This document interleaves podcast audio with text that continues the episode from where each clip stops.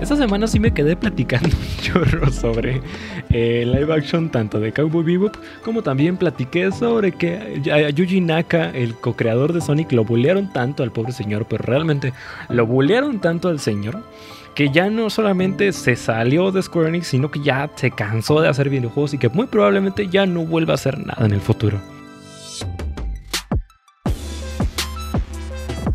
Give you the answer, we take you behind the closed doors of the famed Walt Disney Studio in Hollywood.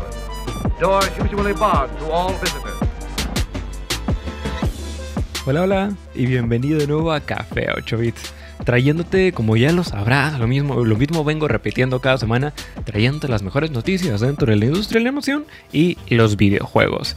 Y aunque en Monterrey estamos sufriendo unos calores imposibles de casi 40 grados o superando un poquito más los 40 grados, al menos para el resto del mundo parece ser que le está yendo un poquito mejor y es que estamos ante las puertas del E3 y estamos teniendo anuncios chidos de todo.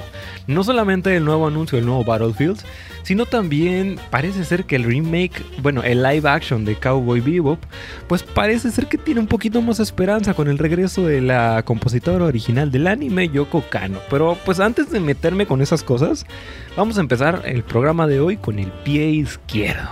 y es que, para malas noticias, el co-creador de Sonic, Yuji Naka, más recientemente de su último videojuego Balan Wonderland, al final del día al señor lo bullearon tanto, pero realmente lo bullearon tanto por su último juego que anunció su renuncia no solamente de Square Enix, sino también de la industria de los videojuegos por completo, porque muy probablemente pues ya no vuelva a hacer ningún otro videojuego en su vida.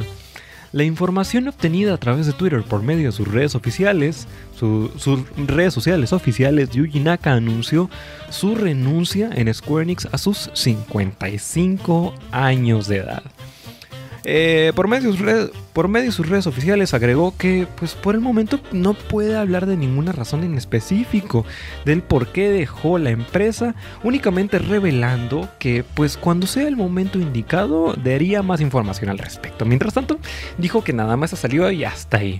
Sin embargo, pues al final del día creo yo que pues no se necesita ningún genio para ver que muy probablemente pues se deba a la pésima recepción que tuvo su último juego Balan Wonderland, el cual para dar un poco de comparativa en, su estreno no pasó ni del top 40 a nivel internacional. Es, decir, en, en, el gran esquema de las cosas, vendiendo un poquito más de 2.000 copias en su primer fin de semana de estreno. Es decir, en Japón.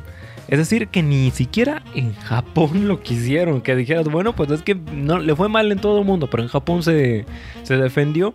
Ni ahí le fue bien. En comparación, para lo mal, lo tan mal que le fue, el juego de los Power Rangers Battle for, Battle for the Grid, que es para la Play 4 se vendió más en su primer fin de semana de estreno con 20.000 copias a nivel internacional que Balan Wonderland en toda su vida. Entonces, pues sí, realmente le fue como en feria al pobre juego.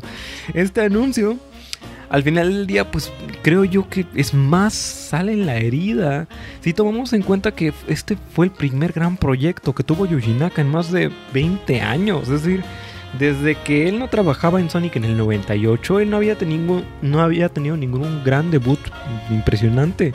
Estaba freelanceando en alguna que otra cosa fuera de los videojuegos, pero de ahí en fuera entre poco y nada.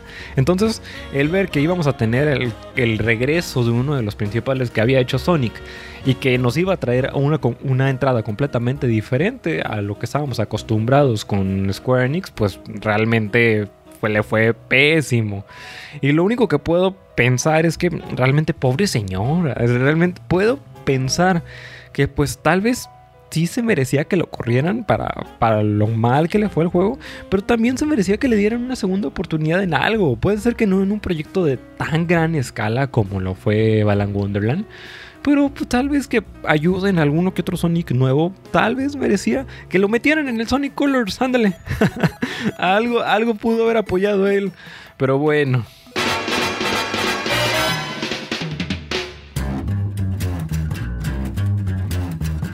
I think it's time to blow this scene. Get everybody in the stuff together.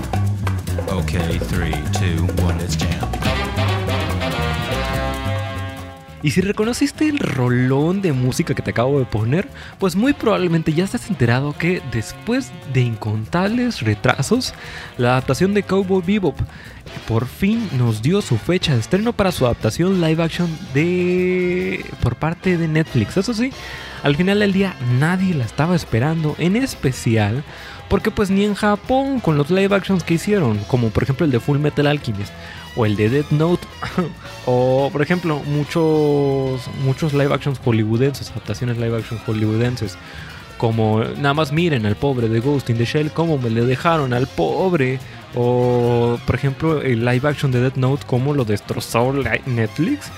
Pues lo que sí me toma por sorpresa por completo fue que la composición, se anunció que la composición musical estaría hecha por completo, casi casi, por la legendaria Yoko Kano, quien fue la responsable de la banda sonora original del anime.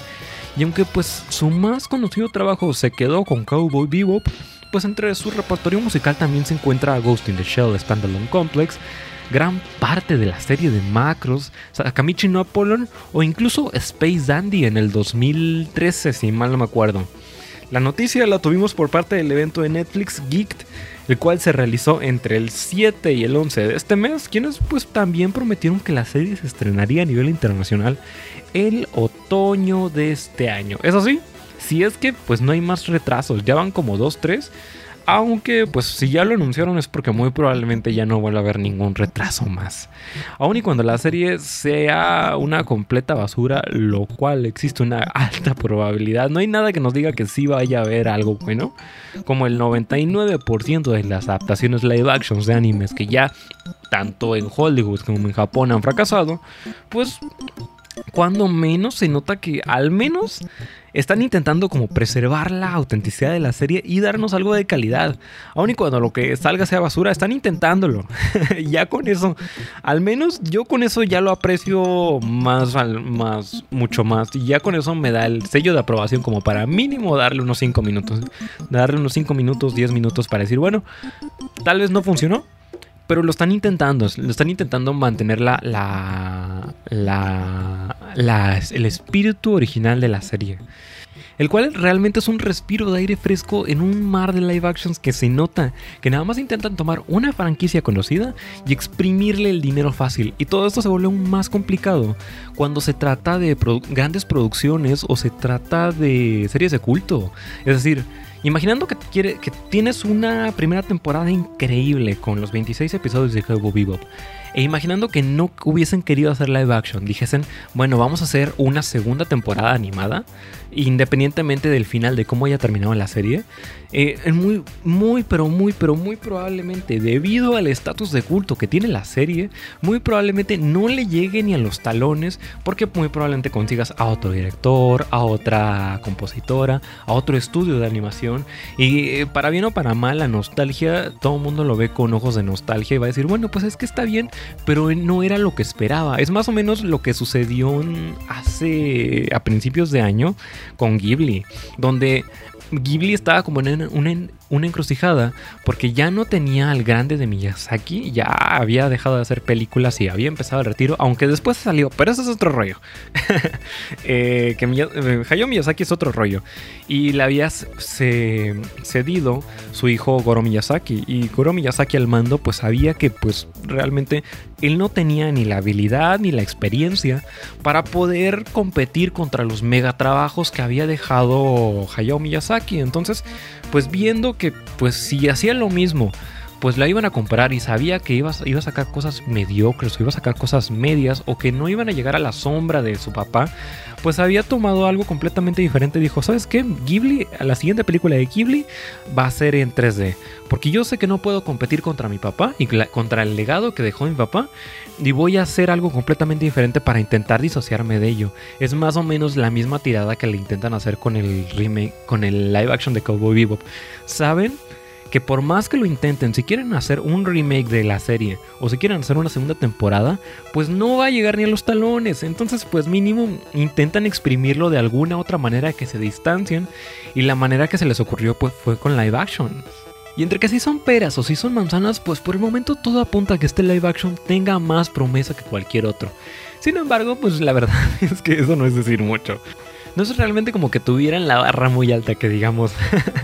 Eh, sin embargo, pues con la supervisión del creador original de Shinichiro Watanabe y composición por parte de Yoko Kano, pues quién sabe, capaz si sale bien capaz si sale mal, capaz muy probablemente no alcanza a tomar el espíritu original de la serie, pero capaz está palomera como para un rato nada más. En especial pues muy probablemente viva constantemente a las sombras de su gran hermano si tomamos en cuenta la manera en cómo trabajaban en ese momento eh, los japoneses cuando estaban haciendo la serie original. Es decir, de acuerdo con Watanabe, en una entrevista en el 2013 con la convención de anime Otakon, él y Yoko Kano, pues al final del día, cuando estaban haciendo la serie, tenían una muy, pero muy buena química al estar haciendo la serie. Una de las cosas más chidas que Watanabe dice es que eh, eh, Yoko Kano, ella daba como la idea original para la música y Watanabe se tomaba como esa idea original y luego se inspiraba para animar las la escena en base a la música de Yoko Kano y luego Yoko Kano emocionada por ver cómo todo estaba encajando y todo estaba funcionando y cómo realmente sí tomaban su trabajo y hacían y en retroalimentación hacían feedback pues tomaba el trabajo de Watanabe para mejorar aún así la música y así uno se inspiraba al otro, que se inspiraba al otro, que se inspiraba al otro. Es decir, esa era una de las principales de las principales mejorías que tuvo la serie sí, Watanabe, sí, Shinichiro Watanabe fue una parte importante, pero él no lo fue todo. De igual manera que Yoko Kano fue una parte importante, pero ella no lo era todo. Era un buen equipo que trabajaba de la mano, inspirándose y apoyándose unos entre otros, lo cual está muy, pero muy, pero muy chido. Esta increíble química es la principal razón por la que ellos dos volvieron a trabajar juntos en el futuro en diferentes series, como por ejemplo Space Dandy en el 2013, si más no se me va el, el nombre. Y quién sabe, tal vez esa magia, esa química, pues muy probablemente se pierda en el live action porque ya no están tan directamente trabajando entre ellos. Que es otra de las razones por las que, en mi opinión, el live action muy probablemente, por más que lo intente, ya, ya viene por genética de la, de la adaptación, nunca le va a llegar ni a los talones del precedente que dejó el anime de Cowboy Bebop. Una de las cosas más chidas es que las grandes obras de arte no únicamente se juzgan por la obra en sí, sino por lo que representó en el momento en que se hizo la obra. Ya sea Evangelion o ya sea Cowboy Bebop, oye, por ejemplo Akira. Gracias a Akira tuvimos Evangelion que tuvimos, y luego tuvimos Cowboy Bebop. Gracias a Kira tuvo el presupuesto más, uno de los presupuestos de animación más grandes en la historia. y se ocuparon 3, 4 estudios para poder lograrla a, suceder. Estuvieron al borde de la bancarrota. Y gracias a Kira, el, todo mundo, después de que se estrenó la película, todo mundo volvió a ver el anime en Japón. Y fue, la animación japonesa fue altamente respetada a partir de la película. O, por ejemplo, eh, eh, la película de Blancanieves y los siete enanos. Eh, y al igual que Akira, fue un parteaguas en su momento en el 37, cuando se estrenó el 2 de diciembre. Y realmente cimentó en, en el mundo que las películas animadas podían existir. Antes de Blancanieves no existían películas animadas. Existían cortos animados. Existía Steamboat Willie, Los Tres Cerditos. Producciones en Silly Symphony. En, de, bueno, eh, bueno, sí, sí, Seal Symphonies en producciones en Technicolor, entre muchas otras, pero no existía ninguna película animada. No fue hasta que Disney se plantó, hipotecó su casa, estuvo a punto de quedar en la bancarrota, dejó, dejó sin dinero a Disney para poder lograr hacer Blancanieves, cuando realmente no solamente ganó un dineral de dinero en su momento, sino le demostró al mundo, mira, la animación existe y llegó para quedarse, no solamente en, cortometrajes, llegamos para quedarnos en, largometrajes. Las grandes obras de arte no se juzgan únicamente por lo que son, sino por lo que representaron en su momento. Y es algo que por más que quiera el live action, pues nunca lo va a lograr replicar. y me voy mucho por la tangente, pero más o menos, eh, al igual que Evangelion, una de las principales razones por las que Cowboy Bebop fue un parteaguas en el 98 en Japón es porque realmente fue una de las primeras animaciones mainstream violentas, con sangre, con uso de drogas en la historia del anime. Es decir, Y, en, eh, creo que esto es, un, esto es algo importante. Fue un cambio brutal en su momento. Sí, Akira en el 88, 10 años después, ya, ya había tenido indicios de eso, pero no llegó al, al, mainstream, por llamarlo de alguna manera. No se estrenó en la tele como, como llegó a, a estrenarse Cowboy Bebop. Y fue un cambio brutal en su momento. Antes de Evangelion, en el 96, pues para que te des una idea, las mayores series populares en el país del sol naciente, pues eran historias para niños. Eran historias como Doraemon, Astro Boy, Sasae-san. Historias sin violencias, tranquilas, blancas para niños. Entonces imagínate, ser un niño de 5 años y vas y le prendes la tele a las 6 de la mañana antes de ir a la primaria esperando ver a Barney o Doraemon o qué sé yo. Y mocos, que en vez de, eh, de verte al dinosaurio morado, pues ves al robot morado gritando por su vida porque unos supuestos ángeles lo están apuñalando con lanzas a las 6 de la mañana. Pues claro que una sociedad tan conservadora como Japón casi casi que se iba a levantar en armas, diciendo, pues cómo es posible que pongan eso en la tele pública, ¿no? Están están contaminando a la sociedad y a nuestros niños. Y la serie estuvo plagada pues de problemas de ese tipo en su momento, no solamente durante su estreno y distribución, sino también durante su preproducción. Ya eh, la, casi, la serie casi casi que estuvo a nada de no hacerse. La, y es que la productora original, Bandai, de Bandai, pues amenazó mientras estaba produciendo la serie, amenazó de cancelar a la serie porque la consideraba para sus estándares en su momento pues demasiado violenta. Originalmente Cowboy Bebop se hizo con la misma idea, bueno, al menos Bandai la propuso con la misma idea que Macros o los Power Rangers en su momento. Que prácticamente nada más era. Esperaban que nada más fuese una serie barata para vender juguetes y para poco más. Que era más o menos lo, lo que se hacía en su momento, no solamente en Japón, sino también en este lado del charco.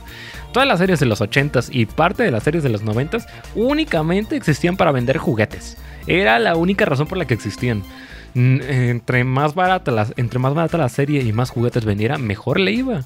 Y es una de las principales razones por las que Hanna Barbera le fue tan bien en su momento. Por las, porque, ay, es, es lo que estaba platicando el sábado pasado. Porque eh, en Japón en los 50, 60, si mal no me acuerdo, la animación limitada empezó a tomar un auge increíble gracias a Astro, la animación limitada te decía que nosotros no vamos a animar a 24, vamos a animar a tercios, es decir, vamos a animar nada más 12 cuadros por segundo bueno, más vamos a animar 8 cuadros por segundo. Te vamos a dar menos dibujos y más tiempo.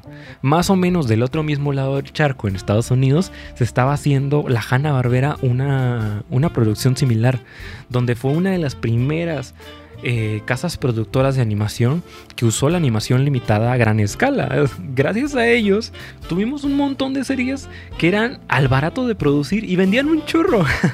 en series como Los Picapiedras, Supersónicos, El Oso Yogi, Scooby-Doo, donde realmente no se la tenían que quebrar mucho, tenían una fórmula establecida y era de, ah, bueno, pues tú ponte a hacer, tú ponte a hacer animación ya luego venderemos juguetes. Y en su momento, pues, para sorpresa de nadie, la Hanna Barbera, pues fue bastante criticada, en especial por los grandes estudios de animación que hacían películas o que hacían producciones a gran escala, como Disney, que decía, ah, la Hanna Barbera no son nadie, porque nosotros hacemos animación a 24 de calidad. Mientras que Hanna Barbera era la comida chatarra, era la comida rápida. Lo que no, lo que en calor, todos los sábados en la mañana o los, son, los Saturday and Sunday morning cartoons o los sábados y domingos a las, en la mañana, o el, programa establecido los sábados y domingos en la mañana en Estados Unidos, se empezó a popularizar bastante vendiendo cereal y juguetes y comida y lo que sea. Todo, todo acompañado de un muy buen. de una muy buena serie. Te digo que me voy mucho por la tangente y todavía me quedan más noticias. Pero bueno, eh, total, que lo que me había quedado es que Cowboy Bebop, pues prácticamente estuvo a nada de que la cancelaran por parte de la banda y que le daba miedo porque dijo, pues es que es muy violenta, nadie va a comprar los juguetes de las, de los, de las navecitas, nosotros nada más queríamos vender algo rápido, ningún niño va a ver esto. Más o menos lo mismo con Evangelion, que Evangelion e, era para, pues, originalmente se hizo para vender juguetes y música. Y entonces, pues juguetes no logró vender por lo mismo. Realmente eh, para quien uno de los pocos niños que la veían, pocos realmente me imagino que tuviesen ganas de querer continuar comprando los juguetes. De no ser, es la, serie de Cowboy Bebop estuvo a punto de ser cancelada, de no ser por la subdivisión de Bandai, Bandai Visual, que abogó por terminar por terminar la animación, la serie dijo, mira, ¿sabes qué? Si ustedes no la van a patrocinar, nosotros sí, denos la oportunidad de que mínimo hagan estos 26 episodios. Si logran hacer más y es muy buena revendedora, pues capaz si les damos chance para más, pero mientras tanto déjalos que terminen. Están haciendo algo chido. Puede que no para niños, pero están haciendo algo chido. La serie a día de hoy, de no ser por Bandai Visual, no existiría. Y gracias a que fue una de las principales, una de las primeras series violentas mainstream, la de Cowboy Bebop, pues destacaba como destacaba entre todas como la última coca del desierto.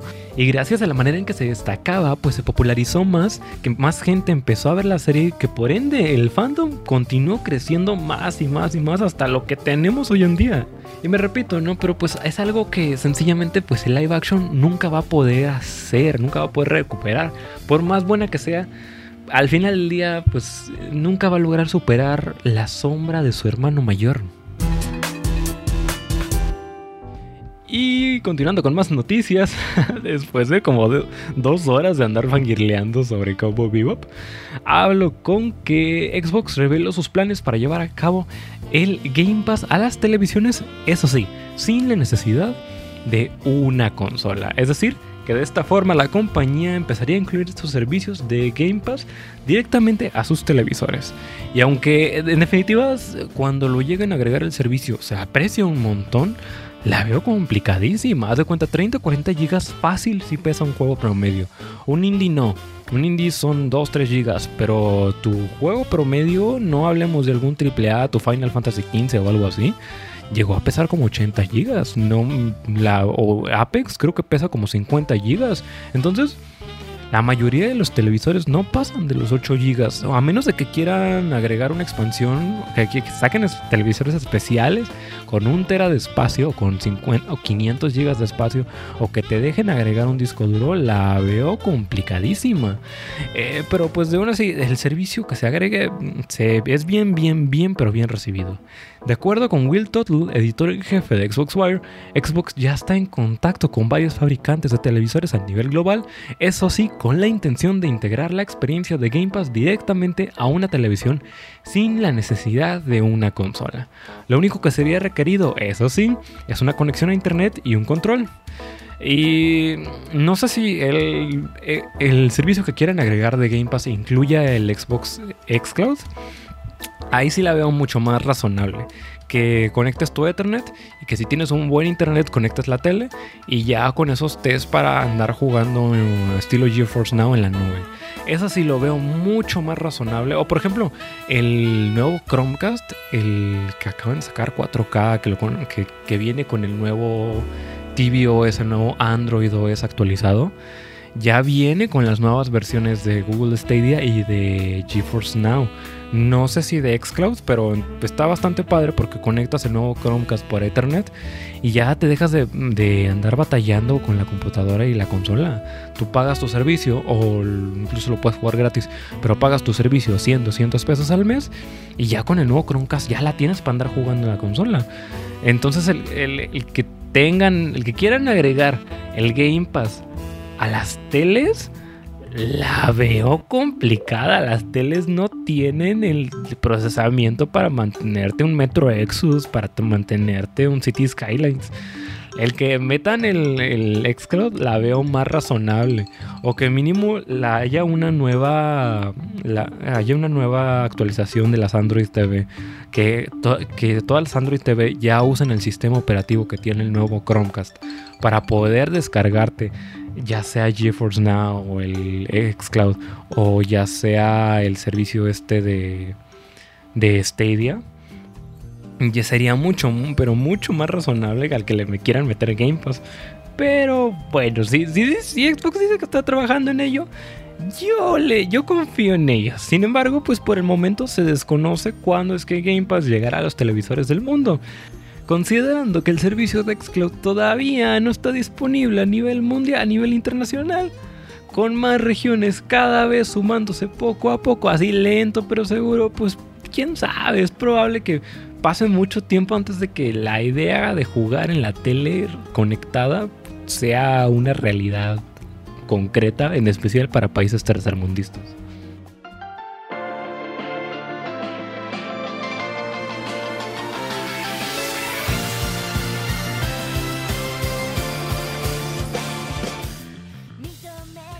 Ya para terminar con las noticias, eh, normalmente cualquier cosa gratis es bien recibida. Siempre y cuando no trafiquen con mis datos, cualquier cosa es buena. Y es que me emocioné bastante porque Aniplex Online Fest anunció que contaría con la participación tanto de Lisa como de Aimer, como de mucho más talento japonés. Este es un concierto digital 100% eh, digital sin libre de costo. Nada más te metes a la página de aniplexonlinefest.com o a su página de YouTube y ya con eso tienes para entrarle al, concierto. Hay conciertos digitales muy buenos. Hay otros conciertos que están eh o que están pésimos como el, último concierto que hizo Pokémon Company en su 30 aniversario. Había hecho uno con... Ay, no me acuerdo si con Bad Bunny o con Katy Perry. Uno de esos estaba estaba la tristón. la verdad es que estaba tristón el concierto. Pero bueno, regresando a la noticia, Aniplex y Sony Music anunciaron que contarían con tanto la participación de Lisa, Aimer, Clarice, Rino A, Sawano Hiroyukin, entre muchos, muchos otros artistas japoneses más. Y si te picó la curiosidad, si quieres verlo, el evento se realizaría el 4 de julio en Japón. Sin embargo, traduciéndolo a México, sería el 3 de julio, hora del, hora del centro de México, en la Ciudad de México, y también a las 8 de la tarde. 8 de la tarde a las el 3 de julio, el próximo 3 de julio, dentro de un mes aproximadamente. Previamente se había dado a conocer que el evento contaría con paneles dedicados a Demon Slayer, a Sword Art Online, a el proyecto décimo aniversario Puela Magi Madoka Mágica. Entonces, pues quién sabe, tal vez tienes dos horas libres a las 8 de la tarde va a estar padre, tal vez. si no, pues quién sabe.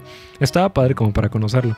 Y ahora ya sin tiempo para continuar platicando, pues si te gustó el programa de hoy, nada más para decirte que este y programas anteriores los puedes escuchar tanto en Spotify, iTunes, Anchor, Podcast FM o donde sea que te guste escuchar tu podcast bajo el mismo nombre de Café a 8 bits o en redes sociales.